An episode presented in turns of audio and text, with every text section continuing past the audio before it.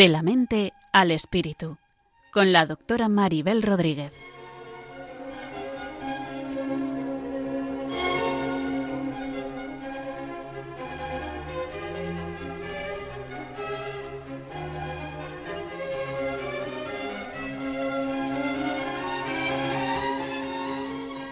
Saludos a todos y bienvenidos a los que ahora nos escuchan.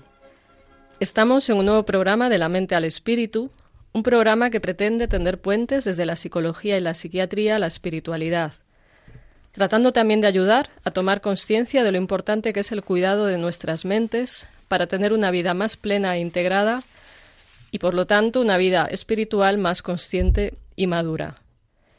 En el programa de hoy Aportaremos ideas que favorezcan que nos comprendamos y conozcamos mejor, también para conectar más adecuadamente y tener más sensibilidad hacia el sufrimiento humano. El tema que tocaremos será el de la salud mental, para que podamos darnos cuenta de lo importante que es cuidarla y tener así una mejor vida o mayor equilibrio en todos los sentidos. Daremos definiciones de en qué consiste eso de la salud mental y hablaremos de las consecuencias de no tenerla, dando además algunas ideas de cómo cuidarla. Además, hoy contaremos con la colaboración de Cristina Velasco, que es psicóloga y profesora de la Universidad San Pablo CEU, que nos hará sus aportaciones desde el punto de vista de la psicología. Hablemos, pues, de salud mental. Supongo que muchos de los oyentes no sabrán mucho acerca de qué es esto de la salud mental, o quizás tengan alguna idea que podemos ampliar en este programa de hoy. La salud mental es una gran desconocida que os trataremos de presentar. Es desconocida por miedos, por prejuicios, por ignorancia y es también ignorada en, lo que es el cuidado de nuestra vida cotidiana y de nosotros mismos. Lo que suele suceder es que cuando hablamos de salud mental nos encontramos, como digo, con prejuicios, también con miedos, vergüenza y mucha incomprensión. No hablemos, en este caso, de, las personas que padecen algún trastorno cuando son etiquetadas, estigmatizadas, rechazadas, tomadas simplemente por locos o por la etiqueta que define su trastorno, y de ahí que a veces se habla de una anoréxica, de un depresivo, de un esquizofrénico, de un psicótico, cuando lo que tenemos delante son personas que tienen una herida, tienen un problema, tienen un mal funcionamiento en algún área de su psicología y no son seres distintos, son personas igual que los demás y la etiqueta no les convierte en algo peor. Al contrario, pueden ser personas con una gran sensibilidad a las que es preciso cuidar más y a las que es preciso comprender. También porque comprendiendo la herida del otro estamos poniendo de manifiesto que comprendemos más nuestras propias heridas, nuestras propias limitaciones, porque en todo ser humano hay alguna parte en su psicología que está herida, que funciona mal, Incluso me atrevería a decir que en todos nosotros puede haber un fragmento de locura que si asumimos y acogemos y recibimos de una manera eh, cálida, amorosa, compasiva, podremos hacer lo mismo con los demás. No es malo, por lo tanto, tener alguna limitación psicológica, si es negativo, rechazarla en nosotros mismos y en los demás, porque entonces es cuando no la podemos superar. Hoy en día tenemos más información sobre estos temas y también en parte gracias a algunas personas famosas que se han atrevido a hablar de sus problemas de salud mental abiertamente, vemos que esas personas pueden llevar incluso una vida exitosa, productiva y que pueden aportar mucho a los demás. Por ejemplo, es el caso de Brad Pitt, que recientemente hablaba de sus problemas depresivos y de sus adicciones, de Catherine Zeta Jones y su trastorno bipolar, la cantante adolescente Billie Ellis, que es una de las más eh, exitosas hoy en día, y su síndrome de Gis de la Tourette, que expresa abiertamente, entre muchos otros. Me parece que estas personas están haciendo una gran tarea para comprender y acoger los problemas que muchas personas pueden tener de salud mental. Como digo, no es cosa de locos, no es cosa de personas perturbadas psicológicamente, es cosa de humanidad, es cosa de fragilidad, es cuestión de vulnerabilidad y hemos de tomar conciencia que todos podemos tener una mejor o peor salud mental, igual que todos tenemos una mejor o peor salud física. Y habrá momentos de nuestra vida en los que la salud mental no va tan bien y puede ser el equivalente a un resfriado, pero también puede ser el equivalente a un cáncer en la mente que requiere una atención más intensiva y profunda. En otros momentos irá estupendamente, incluso en personas con un diagnóstico de un trastorno mental. Os voy a intentar definir qué es esto que llamamos salud mental y partiré, en primer lugar, de la definición de la Federación Mundial para la Salud Mental, que la define como un estado que permite el desarrollo óptimo físico, intelectual y afectivo del sujeto en la medida que no perturbe el desarrollo de sus semejantes. Bueno, habla de desarrollo óptimo, no habla de perfección y habla de unos mínimos de salud y que la salud mental también está en relación con cómo nos relacionamos con los demás, no solamente con nosotros mismos, y las dos cosas están estrechamente interconectadas. Vuelvo a señalar que cómo nos tratamos a nosotros mismos o a nuestra dimensión limitada o herida refleja cómo tratamos a los demás. Según la OMS, la Organización Mundial de la Salud, la salud mental es un estado de bienestar en que la persona desarrolla sus capacidades, es decir, es capaz de hacer cosas productivas en su vida, es capaz de hacer frente al estrés normal de la vida, luego hablaremos con Cristina Velasco de estos temas acerca del estrés, de cómo afrontarlo, también es capaz de trabajar de forma productiva y es capaz de contribuir a su comunidad. Es una definición que nos muestra eh, la importancia de la salud mental para llevar una vida, como ya he dicho antes, más plena. A mí personalmente me gusta mucho la definición de Sigmund Freud que dice que tener salud mental es ser capaz de amar y de trabajar. Se me ocurre añadir que también puede ser, además de ser capaz de amar y de trabajar, ser capaz de acoger el amor y ser capaz de relacionarnos de una manera equilibrada con nuestros semejantes. ¿Y qué manifestaciones podemos encontrar de cuando hay una mala salud mental? Os voy a decir algunas, este sería un tema muy amplio, pero al menos para que cada uno identifique si hay algo que pueda estar alterando su salud mental y si precisa o no de algún tipo de ayuda. La persona que tiene un problema de salud mental es alguien que sufre mucho y puede hacer sufrir mucho. A veces solo hace sufrir y no es consciente de que sufre. A veces es una persona incapaz de amar o de recibir el amor, como decía antes o es incapaz de hacer algo productivo, intenta trabajar y no puede, se derrumba, no consigue mantener rutinas, está sin energías.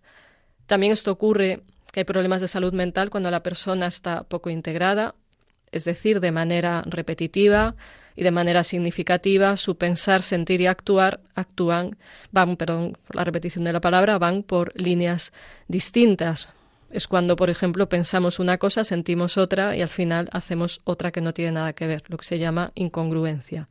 Y como digo, tenemos un problema de salud mental si esa incongruencia repetida, es constante y nos hace sufrir excesivamente o daña excesivamente a los demás. También esa falta de integración habla de cuando el cuerpo y la mente están muy separados, es decir, la persona no está en contacto con las emociones que se manifiestan en el cuerpo, con sus sensaciones y sus pensamientos y sus emociones pues tienen unas realidades muy peleadas entre sí. Ahí hablaríamos de una neurosis. También hablamos de problemas de salud mental cuando una persona se manifiesta con mucha inmadurez, impulsividad, desajustes internos donde no es capaz de controlarse a sí misma, cuando alguien no se puede organizar la vida o tiene reacciones excesivas, cuando alguien no piensa lo que hace y actúa sin reflexionar, o bien piensa demasiado, le da demasiadas vueltas a las cosas, en casos más graves cuando se pierde el contacto con la realidad y uno pues confunde el mundo de su imaginación con el mundo real, o bien cuando una persona tiene problemas serios para aceptarse a sí mismo o a los demás, le falta la capacidad de, de aceptar las limitaciones ajenas o las propias, o hay un perfeccionismo excesivo, es excesivamente sensible, vive mucha angustia, el insomnio se mantiene de manera repetitiva, hay pesadillas, demasiado cansancio, bueno, los síntomas son múltiples, múltiples y señalo algunos por si alguien se ve reflejado y considera que puede ser necesaria algún tipo de, ayuda y algún tipo de apoyo profesional. A nivel comunitario a veces también se manifiestan los problemas de salud mental. Cuando una persona se convierte en el chivo expiatorio por ser incomprendida, cuando hay muchos problemas en las relaciones grupales, a veces eso refleja que hay problemas de salud mental, al menos en una persona del grupo, a veces puede ser un problema de varios, lo que intensifica los problemas, y también cuando se dan dinámicas de sobreprotección excesiva cuando alguien protege excesivamente a los demás y no les da su espacio, que es quizás haya miedos excesivos que puedan influir en su conducta. Es importante saber que los trastornos mentales, que es cuando todo esto se expresa de manera intensa y, y repercuten en la manera de funcionar cotidiana, hay un riesgo significativamente aumentado de morir o de sufrir dolor, discapacidad o pérdida de libertad. Eh, también todo esto se agudiza, además de con el trastorno, con el rechazo social que sienten en algunos casos las personas a quienes tienen un trastorno. imaginaros que estáis viviendo un infierno dentro de vosotros porque tenéis una depresión y eh, veis que nadie es capaz de comprenderlo. La, la, cuestión en este caso es volver a la reflexión de que la salud mental es un asunto de todos y que todos también somos responsables cierto punto de la salud mental que tienen quienes nos rodean. También señalar que la salud mental no es una cuestión de blanco o negro, no es que estás loco o cuerdo, sino que es una cuestión de escala de grises y a veces si pasar cierta línea genera graves problemas y graves dificultades, pero que en todo ser humano están eh, partes sanas y enfermas y hay momentos de la vida que son más blancos, momentos más grises y momentos de completa oscuridad. Quiero poneros para conectar un poco con qué siente alguien que tiene un problema de salud mental. Quiero que escuchéis una canción sobre la depresión que, es de Joan Baptiste Humet, que habla de cómo se siente, canción para una depresión se llama, que podemos escuchar a continuación.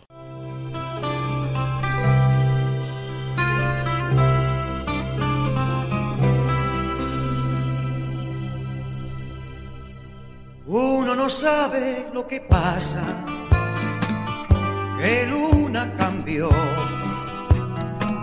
que se introdujo en casa y te atrapó. Uno se apaga de repente sin saber por qué, enfermo de algo inexistente que va oprimiéndote. La tarde pasa tan despacio y hay tanto espacio en un rincón que uno quisiera correr de un tirón, huir hasta el portal y ya no hay solución. Es algo más que pesadumbre es más soledad arrastra la costumbre por donde va. Ese silencio impertinente que insiste en hablar y no hay amor y no hay ausente que lo pueda calmar. Es esa vida sin sentido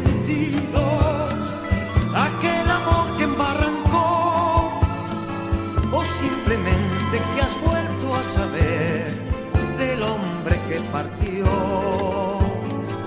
y no pudiste ser. Uno se agarra a cualquier cosa por no reventar y acaba por allá la más airosa, buscando amores más cercanos abandonándose a sus manos y a la imaginación. La soledad da tanto miedo y hay tantos miedos que aliviar, pero no debe de nada sirvió se irá como llegó, se irá sin avisar.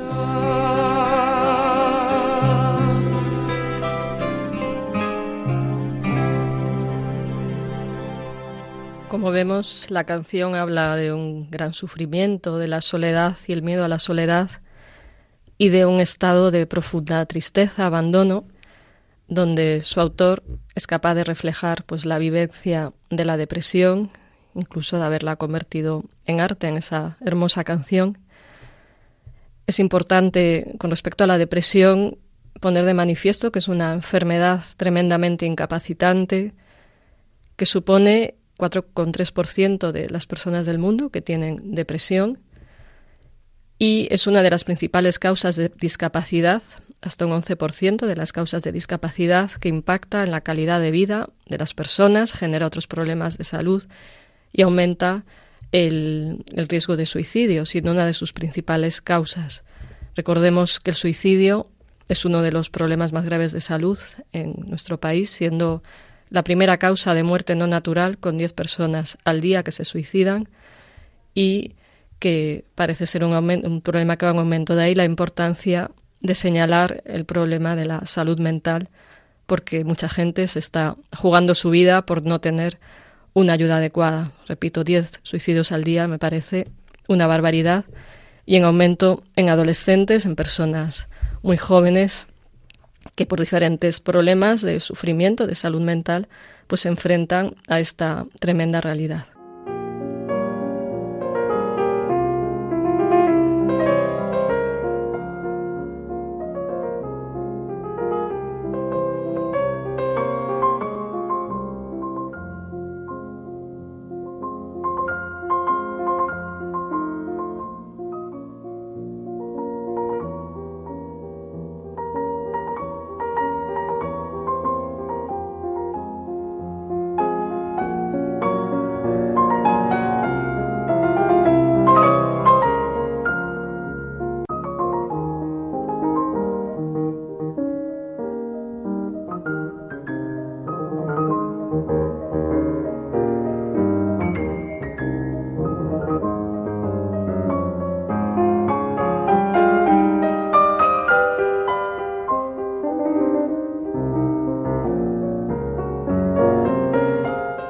Estás escuchando De la mente al espíritu con la doctora Maribel Rodríguez aquí en Radio María.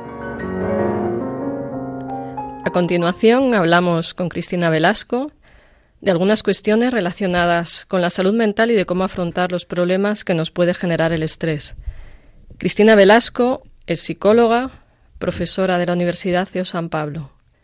Muchas gracias, Cristina, por estar aquí. Gracias a ti, Maribel. Buenas tardes. Y bienvenida. Gracias.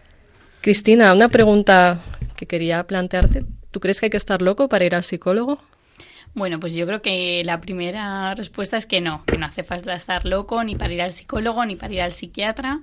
Es verdad que hay ciertas partes de nuestra sociedad todavía que tienen un cierto estigma hacia la enfermedad mental, pues eso, ¿no? Como que si tienes una depresión, pues ya directamente estás loco o tienes que, que, tener una vida distinta a lo mejor a la que lleva el resto de personas y no es así. De hecho, pues eso, tradicionalmente se ha tenido una visión muy negativa de la salud mental y al igual que vamos al médico cuando estamos enfermos, bien sea una enfermedad más leve, como puede ser una simple pues eso, gripe o constipado, igual que vamos cuando hay una enfermedad más grave, pues en el caso del psicólogo y psiquiatra, pues sería lo mismo, porque todo forma parte también de, de nuestro cuidado, pues eso, ¿no? De la mente también y de, de nuestro cuerpo. Claro que sí, es algo que hay que normalizar. De hecho, yo recuerdo una actriz conocida que venía a mi consulta que yo le planteé que podía esperar en otro lugar para que la gente no supiera que iba a terapia y me dijo que no, que ya quería dar ejemplo y que todo el mundo la viera en la sala de espera para que vieran que es normal ir al psiquiatra como ir al dentista. Entonces, bueno, es muy importante lo que estás diciendo y, esta idea de esta mujer eh, pues muestra que no hace falta estar loco, no era, no era su caso tampoco. ¿no?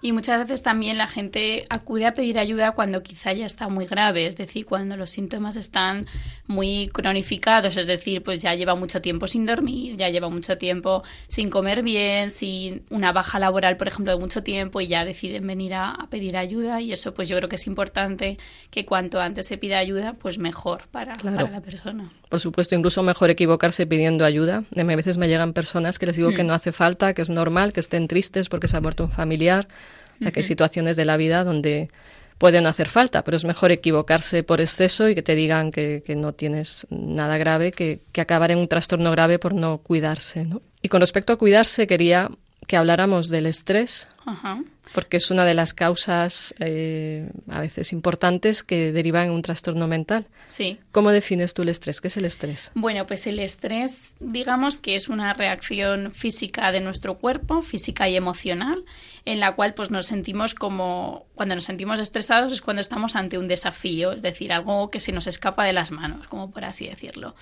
Entonces, muchas veces pues nuestro cuerpo reacciona de un modo como, por así decirlo, también exagerado, pues nos ponemos nerviosos y por eso a lo mejor sudamos, o quizá nuestra mente funciona más rápido de lo normal, pero es verdad que hay que decir que este estrés no siempre es negativo, es decir, que el estrés forma parte también de lo que es nuestro sistema de activación, por así decirlo. Es decir, si uno, por ejemplo, no se pone nervioso a la hora de hacer un examen, pues entonces va a hacer el examen, me parece a mí que un poco regular. Porque... Sí, va a platanao igual. Exacto, ¿no? Porque cuando te juegas algo, o yo qué sé, o tienes una entrevista importante, o tienes una cita, pues de alguna manera es normal estar un poquito estresado, ¿no? Con un nivel de cierta activación. Es verdad que cuando eso cruza un límite, pues es cuando podríamos estar hablando de un problema, ¿no? que ahora vamos a ir definiendo un poco más. Muy bien. ¿Y qué tipo de problemas pueden tener que ver con, el estrés?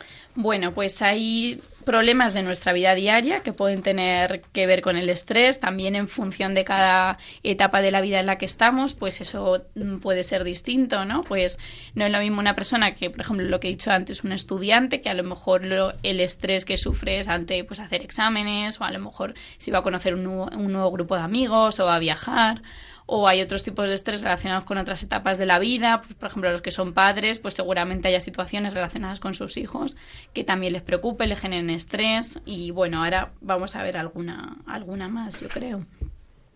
Por ejemplo, por ejemplo, se me ocurre eh, montar en avión o en otro medio de transporte. Pues hay mucha gente que eso le genera estrés. Por ejemplo, he conocido a gente recientemente que me sorprende porque no cogen el coche porque les da miedo. Entonces, ¿qué pasa? Te puede generar estrés algún cierto medio de transporte como puede ser el avión, que es bastante frecuente. Ahora, si tú empiezas a evitar coger el avión o empiezas a evitar eh, exponerte, por ejemplo, a coger el coche y eso supone una dificultad para tu vida, es decir, pues pierdes un trabajo o quizá pues no puedes ir a por tus hijos al colegio o no puedes eh, trasladar a un familiar tuyo que necesita algo, pues eso se empieza a ser un problema. Claro. Y además, cuanto más evita, más miedo da. en las cosas que dan miedo, cuanto más las evitas, al final más miedo da, porque la mente sigue creando fantasmas con su imaginación. Eso es, y se hace más grande. Claro, entonces cada vez lo evitas más y eso acaba siendo una fobia. Exacto, entonces ahí también está la diferencia entre fobia y miedo. Una fobia es algo que es un miedo exagerado y tú sobre todo evitas exponerte a él, como puede ser, por ejemplo, personas que tienen fobia a montar en ascensor, se me ocurre, ¿no? Puede ser cualquier otro tipo de, pues eso, fobia a, por ejemplo, los niños que también manifiestan fobia escolar, ¿no? Y, dejan de ir al colegio. Y un miedo es algo que podemos sentir todos en un momento determinado, una situación que nos genere inseguridad, miedo. Claro, y es natural. el miedo es una reacción natural. La cuestión es cuando es miedo a algo que no es peligroso, ¿no? Exacto. Exacto. Ahí habría una fobia, ¿no? Eso es. Luego, por ejemplo, otra situación que puede producir estrés, pues puede ser una ruptura con un novio también. Eh, yo ahí lo diferenciaría también de una ruptura pues en un matrimonio o una familia, porque el matrimonio pues se supone que es, ya eh, está compuesto, ¿no? O uno, uno ha dado el sí para toda la vida y ahí había que trabajarlo de modo distinto, pero por ejemplo las rupturas de, de novios pues también son situaciones que pueden pasar en nuestro día a día y hay que afrontarlas, ¿no? Pero también generan estrés. Sí, mucho sufrimiento. De hecho, hmm. eh, hay estudios que muestran que el, que se desencadena un trastorno mental a veces se inicia con una primera ruptura sentimental. Por ejemplo, en el trastorno bipolar hay gente que experimenta la primera crisis después de una ruptura sentimental, que es un factor muy importante para muchas personas. Obviamente, si hay un matrimonio, una familia, pues todo eso es mucho más dramático, pero es importante ver que es una causa de estrés grande, sobre todo cuando hay una implicación emocional, no el novio de dos días. Claro, efectivamente. pasar, eso no es un novio, ¿no? Mm, Sería cualquier otra cosa, ¿no? Pero cuando hay un vínculo emocional fuerte, pues la persona cuando vive una ruptura pues lo pasa mal, incluso puede dispararse un trastorno mental. Claro, justo, por eso también es importante, pues si eso te está dificultando, pedir ayuda si está llegando a una dificultad muy elevada, pues para que prevenir también que todo eso se desencadene. Claro, hay una dificultad elevada es que llevas mucho tiempo sin poder dormir, que estás muy mm. nervioso, que no comes, que tienes mucha irritabilidad, tensión. Que has dejado a tus amigos, que, dejas de hablar con tu familia. Eso es, que no aguantas a nadie. Bueno, pues mm. que cuando hay un sufrimiento que no puedes controlar y que dura pues un tiempo que ya se te hace insoportable, ¿no? Exacto. Otra situación también que puede desencadenar estrés, que lo ha dicho antes también, lo has dicho tú, Maribel, pues la pérdida de un ser querido, un diagnóstico de una enfermedad, bien sea tuya o bien sea eh, pues de un familiar que eh, un ser querido, pues eso no es una situación agradable y también te puede generar miedo, inseguridad, estrés. Claro, claro. Mm. Incluso una enfermedad mental. También. Propiamente dicha, o sea, por, no solo por la enfermedad en sí, sino por cómo eres visto por otros, la vergüenza que produce. O sea, yo he escuchado gente religiosa que dice que, en su comunidad nadie sabe que van al psiquiatra o que toman mm. medicación porque se sienten avergonzados, lo mm. cual les aísla, les hace sentir más solos y mm. aumenta el estrés. ¿no? estrés, claro. Luego también, pues por ejemplo, por los problemas económicos graves o no tan graves podemos sentir estrés, porque obviamente son situaciones también que nos generan inseguridad, intranquilidad. Bueno, pues ahí es importante ver cuál es ese nivel también de, de afectación. Pues no es lo mismo si tus amigos a lo mejor no llevan, llevan un ritmo de vida por encima del tuyo, eso puede ser un problema que, interno que tú tengas de no aceptar que quizá tú tienes que cambiar de estilo de vida, o puede ser un problema económico más grave, el cual pues mm. tengas que pedir ayuda, ¿no? Y eso pues también te impida dormir, te impida eh, comer, te impida pues estar concentrado en el trabajo, etc. Claro, que a veces hay problemas económicos graves que generan un grado de estrés. Muy, muy fuerte y la solución es, suele ser económica. O sea, también los recursos psicológicos ayudan, pero yo he visto a gente resolvérsele un cuadro de mucha ansiedad cuando han encontrado un trabajo o, o, se ha resuelto la cuestión de un desahucio, no han sido desahuciados, etcétera. O sea, también hay que ver que lo social es importante cuidarlo para tener una mejor salud mental y apoyarnos unos a otros. Mm, todo el contexto también de ayuda que uno pueda tener a veces. Sí, el contexto social es fundamental, claro, por supuesto. Bueno, luego otra cosa que nos puede pasar también son las dificultades en la comunicación. Por ejemplo, pues tener la sensación de que los demás no nos entienden, que no te sabes expresar bien. Muchas veces eso también genera bastante inseguridad, estrés. Mucha gente que viene y te dice, es que yo siento que no me entienden, ¿no? Yo siento que intento explicar algo y no me siento comprendido. Bueno, pues ahí también podría ser un... Claro, y hace mucho sufrir porque le aísla uno cuando no consigue comunicarse bien, ¿no? Exacto, una situación de la vida cotidiana. Luego lo que ya he dicho antes, pues hacer un examen, una entrevista de trabajo. Hay mucha gente que le da también miedo a hablar en público, por ejemplo, podría ser otro tema también interesante a, abordar, ¿no? Pues eh, todo eso también puede generar un estrés y hay que ver si ese estrés ya va más allá de lo que, de lo que sería lo adecuado. Hmm. Por otro lado, pues también hay veces que hay personas que se quejan por problemas de memoria de organización, pues también puede ser un problema de la vida cotidiana, gente que te dice me organizo muy mal, eh, se me olvidan las cosas, bueno, pues habría, habría que hacer un, también evaluar bien qué es lo que puede estar pasando detrás de esos síntomas. Claro, y a veces es que no saben gestionar el tiempo, por ejemplo. Cosas de ese tipo y que se pueda aprender, ¿no? Luego, por ejemplo, a veces manejar la carga de trabajo o de estudio. conozco también a mucha gente que está muy agobiada quizá en el trabajo, con mucho estrés, eh, mucha carga, quizá tiene que ver con organizarse el tiempo o quizá objetivamente con que la carga es mucha y hay que ir eh, viendo ¿no? cómo manejarla. Y luego, por ejemplo, otra cosa así del día a día que también se me ha ocurrido es el tema de estar enganchados a un juego o estar enganchados a Internet hoy en día con las redes sociales, que esto también daría casi para otro programa. Sí, sí, es otro. Pero bueno, pues también conocer el nivel entre lo que es normal o lo patológico, ¿no? Cuando uno empieza también a estar muy enganchado y ya pues deja de dormir, eh, deja de salir con sus amigos, eh, comienza a estar, tampoco se comunica con su familia, pues ahí yo comenzaría un nivel de adicción que habría que, que trabajar. Claro, por supuesto. Y en todo esto hay estrategias de afrontamiento, que unas son mejores, otras son peores. Hoy ya no nos da tiempo a comentar sobre esto, pero en otro programa podríamos hablar de qué manera se hace un afrontamiento sano de, eh, de ponerse frente al estrés y de qué mm. maneras hace un afrontamiento insano, pues como emborracharse, por dar una insana. ¿no? Mm. Entonces, bueno, yo creo que podemos seguir otro día comentando estas cuestiones de manejo del estrés. Pues muchas gracias, Cristina, por tu aportación. Y, y, bueno, veremos a continuación casos, experiencias de estas cuestiones y, y vamos un poquito más allá.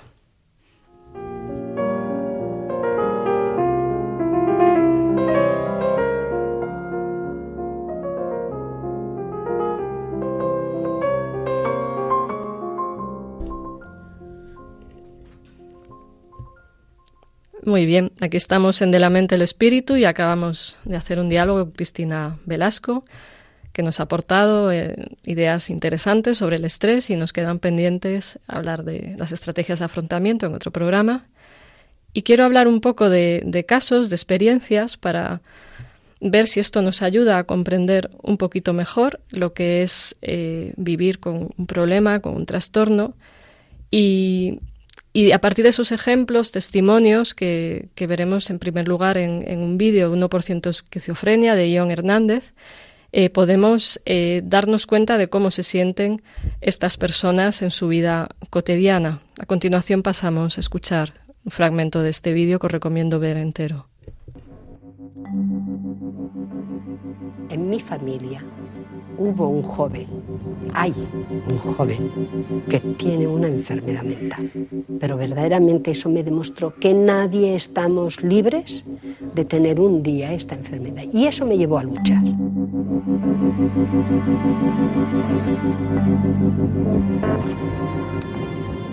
Sufro una enfermedad mental que se llama esquizofrenia.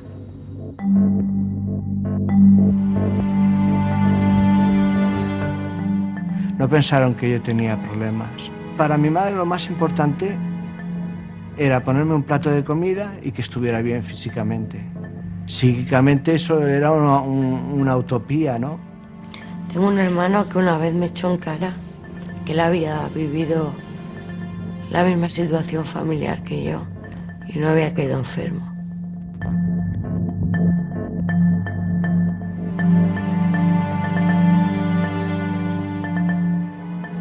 Hombre, sí, yo estoy enfermo. Yo creo que sí, claro. Pues yo qué sé, puedo tener, yo puedo tener un delirio y no darme cuenta de eso. Yo he estado casi un año y medio encerrado en casa por la paranoia que tenía, porque si salía de casa eh, me iba en paranoia con el que fuera y porque creía que me daba rayos o lo que sea. Tú estás mal y no te crees que es así, que te inventas tu mundo y tal, pero no, en realidad estás enfermo.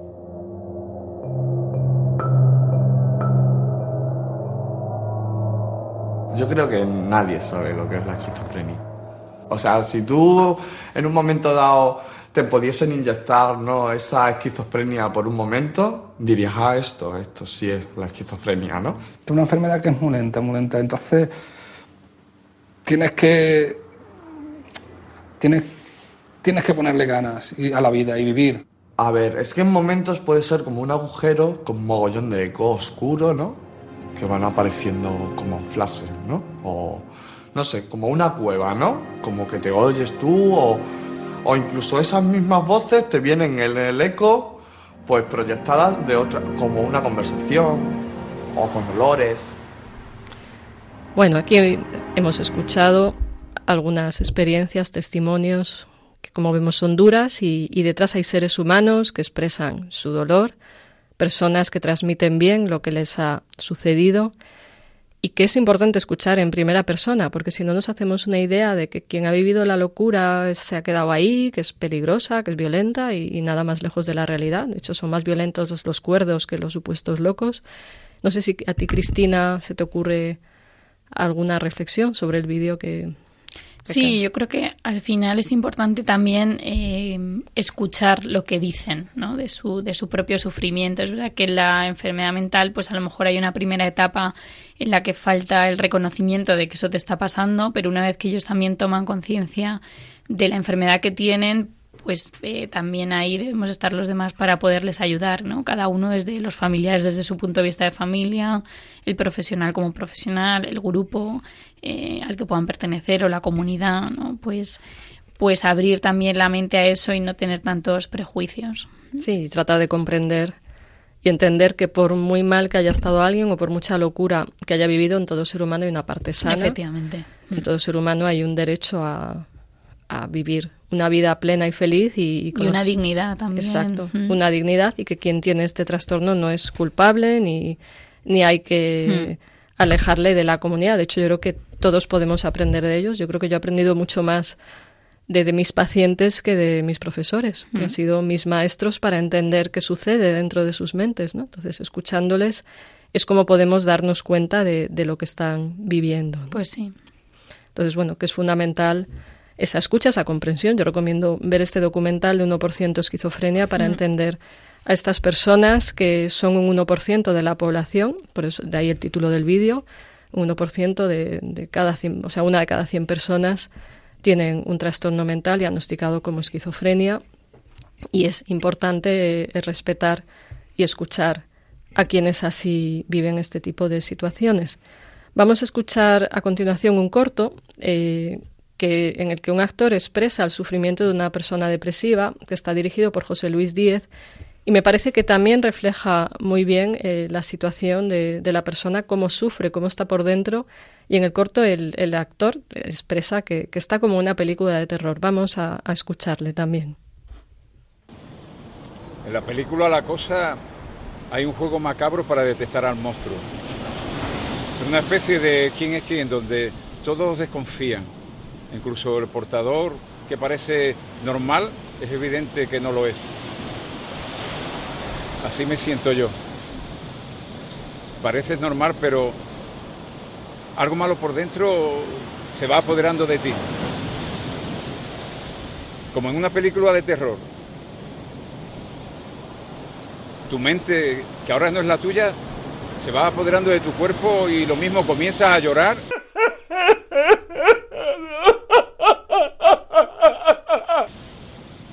Que a reír como un loco zumbado del psiquiátrico donde fue recluido Aníbal Leste o Norman Bay.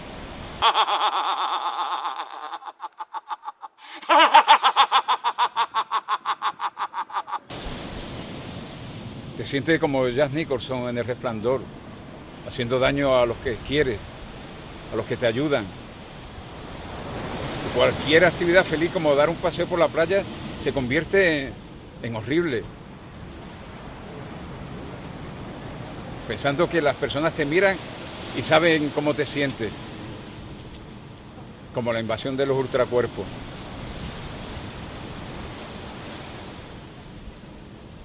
Y algo tan trivial como meterte en el agua se hace, se hace penoso porque piensa que una criatura bizarra o el tiburón de, de Spielberg te va a devorar.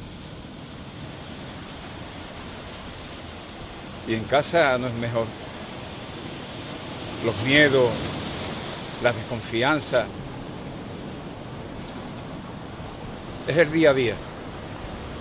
Una mente derruida como la del protagonista de cualquier película de, de Polaski o, o Darío Argento. Tu cuerpo va perdiendo fuerza, pero es tu cerebro el que no te deja continuar. Si no es por las pastillas, los medicamentos o tus ganas de vivir. Definitivamente eres otro. Eres la peor versión de ti mismo, como Lon Chaney en el Dr. Jekyll y Mr. Hyde. La depresión es dura, muy dura, pero se puede salir de ahí. La autora de Harry Potter lo hizo. De hecho, para los que hayan leído sus libros, los dementores son criaturas temidas que se alimentan de la felicidad y de los recuerdos alegres. Van dejando tristeza y desolación. Estupenda metáfora. La depresión es como estar en una película de terror, pero no es cine, es real. Y ese es el mayor de los infiernos. Cuánto sufrimiento el que transmite este hombre, hablando de que la depresión es como estar en una película de terror, pero es real. Y así escucho yo muchos días a mis pacientes hablando de su sufrimiento, de su dolor y de ver su impotencia para hacerse entender, para ser comprendidos por los otros que tienden a veces incluso a huir de tanto dolor, porque el dolor de otros a veces activa nuestra propia impotencia, nuestro propio dolor, e instintivamente podemos salir corriendo. Ojalá alguna persona que nos escuche se aguante un poquito frente a la siguiente persona que encuentre con depresión y la escuche. Y si alguien tiene una depresión, pues que pida ayuda a los profesionales adecuados, porque insisto en la importancia del cuidado de la salud mental. Los trastornos mentales son el 40% de, de las enfermedades crónicas con un gran impacto en la calidad de vida. Y es importante saber que casi un 20% de los españoles presentaron alguna vez en la vida alguna, algún trastorno mental, siendo la segunda causa de baja laboral. Por lo tanto, no es una cuestión subjetiva, como a veces se dice. A veces cuando alguien está deprimido se dice pon de tu parte, exactamente eso es lo que no hay que hacer. Es que es subjetivo, como si subjetivo equivaliera a real, y es como si a mí me duele, eh, porque, no sé, la pierna porque me la he roto, el dolor es subjetivo, lo percibo yo, se me ha roto a mí, y lo mismo con una depresión, a uno se le ha roto algo muy grande por dentro. ¿A ti qué te surge después de escuchar este hombre, Cristina? Bueno, pues yo creo que escuchándolo hay sensación pues de, de, un gran sufrimiento interior, eh, una sensación también como de que no puede controlar lo que le está pasando, ¿no? También cuando sentimos que no controlamos algo de lo que nos está pasando, nos encontramos el doble de mal, por así decirlo, ¿no? Claro. Eh, porque, bueno, si algo te duele y te tomas una pastilla y sabes que se te pasa, pues oye, más o menos. Pero es verdad que también esa sensación como de que su mente va por un lado, su cuerpo por otro, ¿no? Ese cansancio. Yo creo que también la depresión va asociada a que, bueno, a un cansancio también interior, ¿no? Mm, falta la energía muchísimo. Falta energía, efectivamente.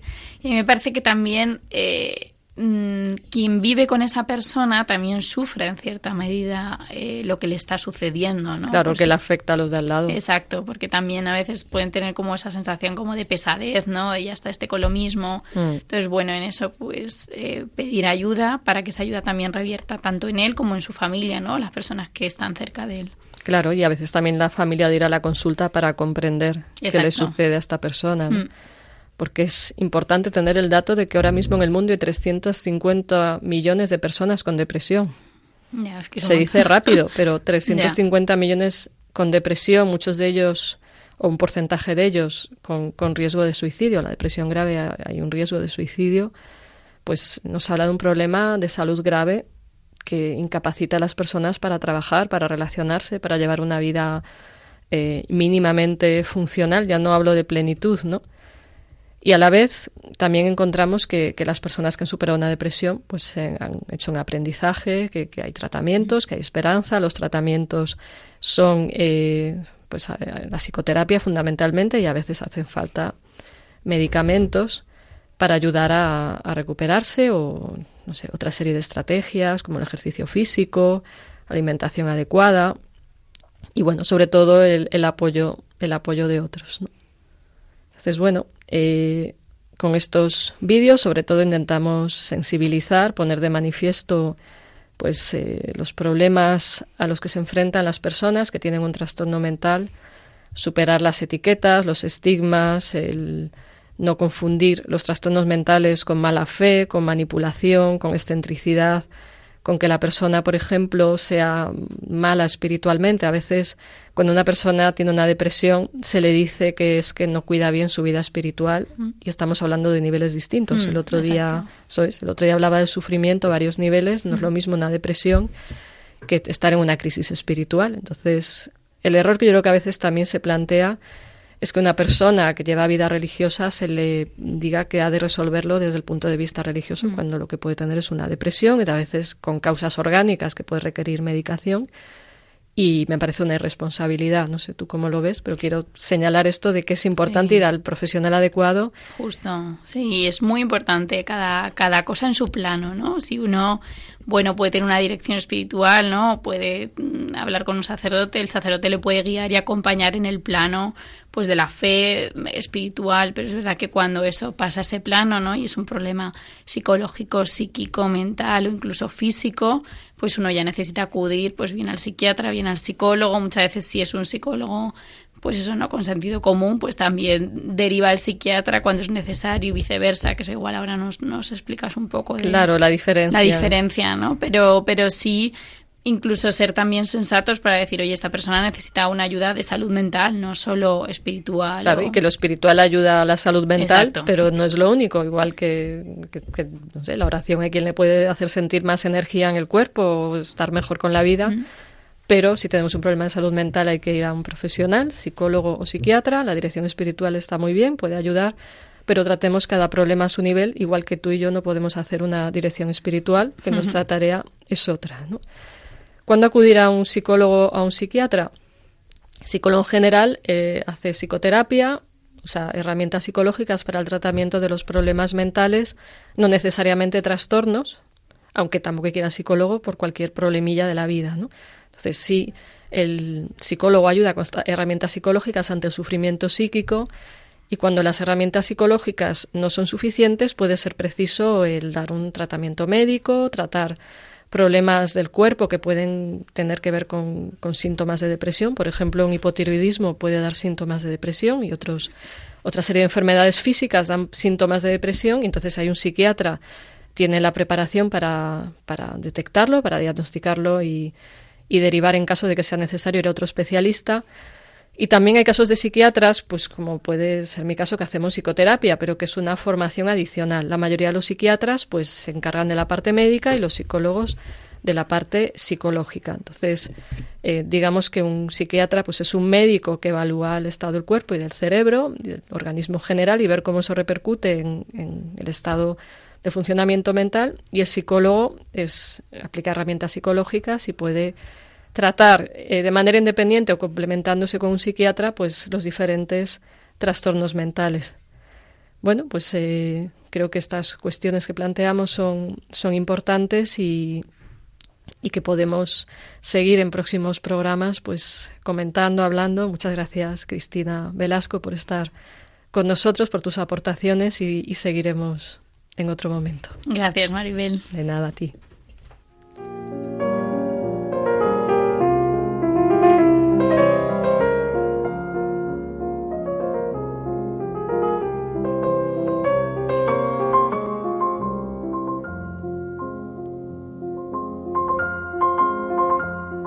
Estás escuchando De la mente al espíritu con la doctora Maribel Rodríguez aquí en Radio María.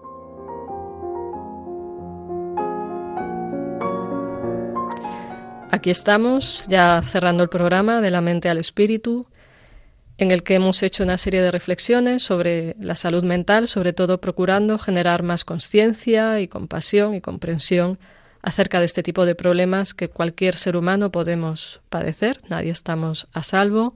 esto no quiere decir que nos asustemos, sino que es importante cuidarnos, prevenir los daños del estrés, ocupando de ocuparnos de nosotros mismos.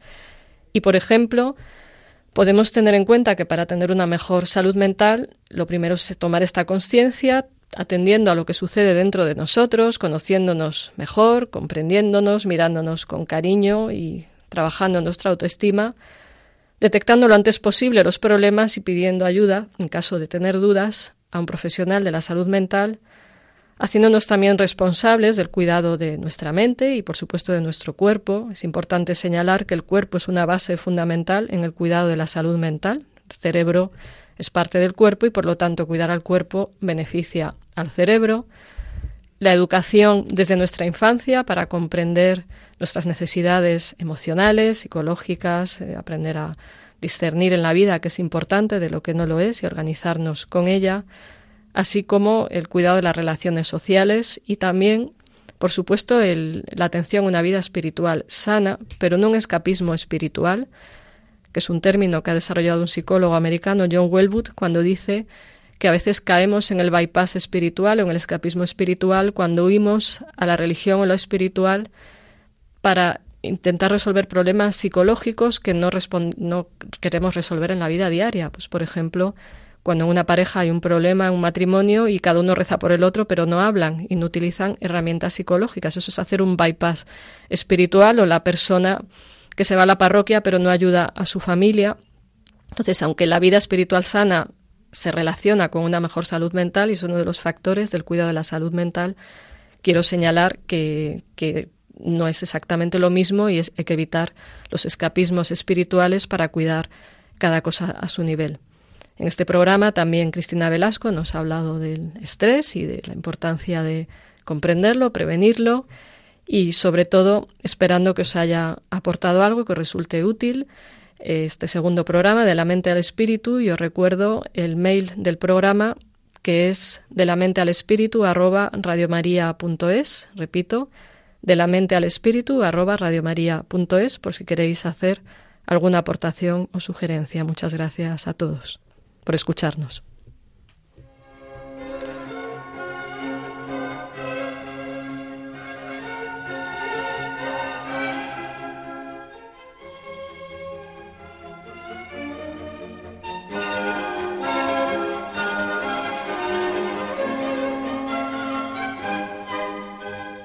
De la mente al espíritu, con la doctora Maribel Rodríguez.